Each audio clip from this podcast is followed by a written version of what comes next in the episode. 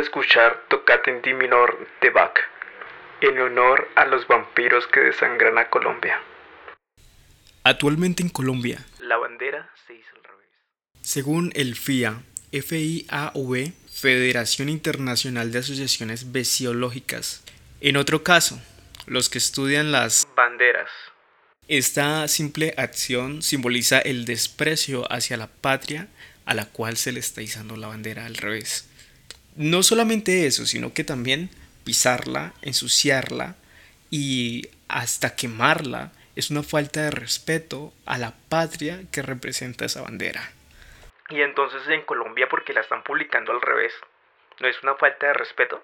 Todo este tipo de protocolos cambian cuando estamos en un periodo de guerra. Y esto solamente puede significar dos cosas. La primera es la rendición hacia tropas militares de otro país.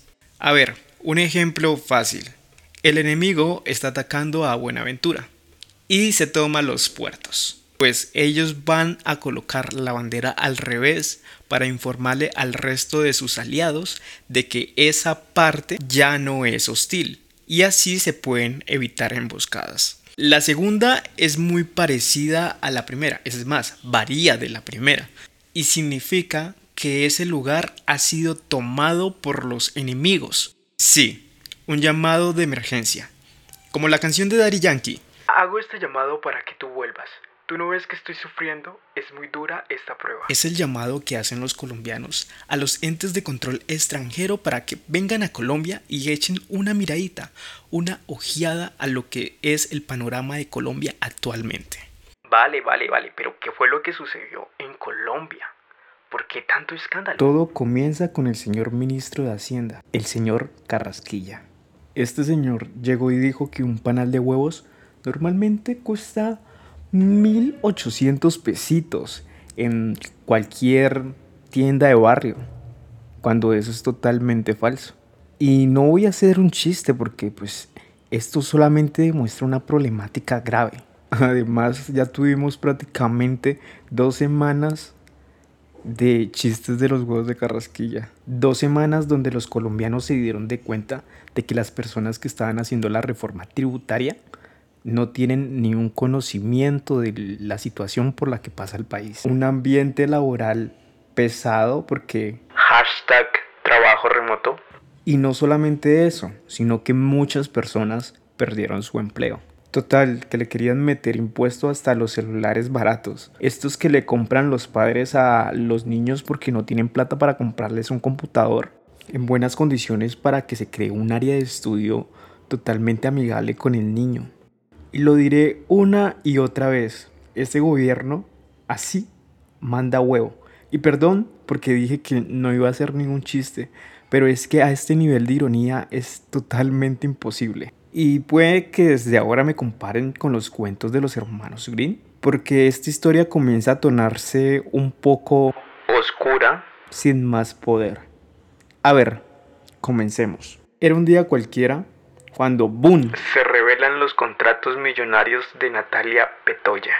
Una joven que en su Twitter se describe como Caleña, abogada, especialista de administrativo, maestría en procesos, enamorada de mi país.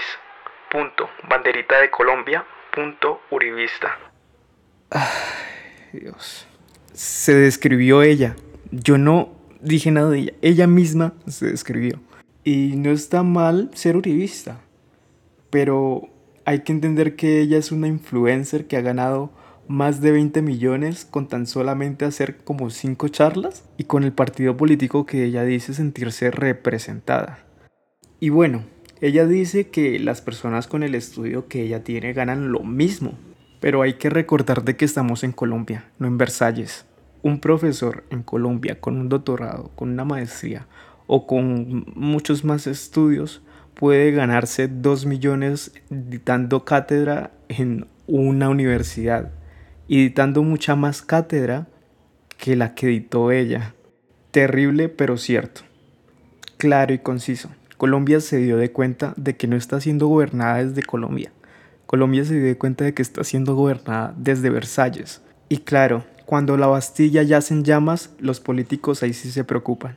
Entonces sí, estamos secuestrados por un gobierno de ineptos, sin discriminar el espectro político. Estas personas no saben lo que es Colombia, no han aguantado hambre, no han comido durante varios meses con huevo porque la carne está cara, no saben lo que es ser desempleado ni lo difícil que es conseguir empleo, no saben lo que es montar transporte público y si se montan solamente es para que las cámaras los graben y salgan en las noticias. Y no voy a seguir porque me agüita, me agüita lo completamente injusto que es Colombia. De por Dios, ¿qué hemos hecho para merecer que estos innetos nos gobiernen? Gente, Colombia ha despertado. Despertó como Mahatma Gandhi. Sí, el mismo que dijo que si quieres cambiar el mundo, comienza por ti mismo porque nadie puede hacerte daño sin tu permiso. En pocas palabras, lo que hace referencia es que nosotros nos ganamos el gobierno que tenemos, porque nosotros mismos también somos corruptos. Y sí, no hay duda, ellos son unos ineptos, pero nosotros también lo somos, partiendo de que si no lo fuéramos, ellos no hubieran sido elegidos. Y hay que aprender a convivir con eso sin hacernos las víctimas. Cocodrilo.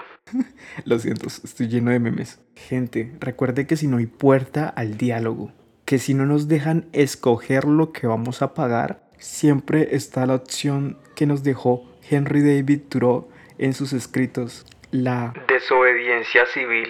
Sí, la misma en la cual él se negó a pagar un impuesto que iba a ir destinado nada más ni nada menos que a la guerra. Espera, ¿no se les hace conocido? Mejor dicho, ahí se las dejo. Este ensayo ha sido interiorizado en el pensamiento de varias personas. Repito, Mahatma Gandhi, Leon Trotsky y hasta Martin Luther King. Así que gente, todavía hay esperanza. Lástima que Pandora haya dejado escapar el resto de males. Pero todavía hay esperanza. Por último, gente, y muchas gracias por escucharme casi todo mi discurso. Sé que es un poquito largo, pero necesario y nunca hace estorbo. Gente, si tú estás marchando, recuerda que la policía no es tu enemigo. Ellos solamente serían como los tornillos y tuercas de un sistema obsoleto. La única forma de parar este sistema es desde el motor ya que los tornillos y las tuercas se pueden reemplazar. Ahora, si el que está escuchando esto es un policía, debes entender que tú no eres indispensable para estas organizaciones. Tú no influyes en las decisiones del Estado. No le sumas ni le restas. Así que no te mates la cabeza. No le hagas daños a los manifestantes y manifestantes. No le hagan daño a la policía. La violencia es el mayor absurdo de la sociedad. Esta misma no para, sino que se acrecienta como las llamas. Llamas que queman todo a su alrededor y solo dejan cenizas. Y si me estás escuchando, policía, tus acciones no representan nada para el Estado. Hoy estás adentro, pero mañana puedes estar afuera. Así es como funciona la policía. Así que no te mates la cabeza. Y gente, mucho ojo en las protestas. Se están formando guerrillas, guerrillas neonazistas. Y sí, suena chistoso en un país tan biodiverso como Colombia, pero se están creando. No lo permitamos. No hay que ser un experto para entender que el odio no es la solución, no es el camino. O sí, es el camino a la destrucción masiva. En este podcast no traté temas como lo son la desaparición de personas, no toqué temas como lo son la violencia que está sufriendo el país por hambre y si la toqué la toqué muy sumisamente, o sea, muy suave. Tampoco hablé sobre la muerte sistemática de líderes sociales.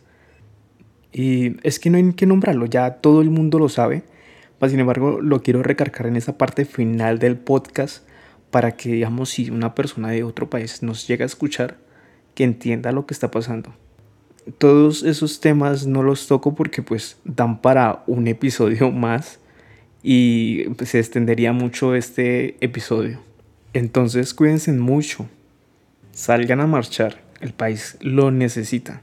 Manifiesten y protesten de manera pacífica. Y si les gusta mi podcast, no olviden que pueden compartirlo y pueden seguirme. Eso me apoyaría un montón. Muchas gracias. Y hasta luego.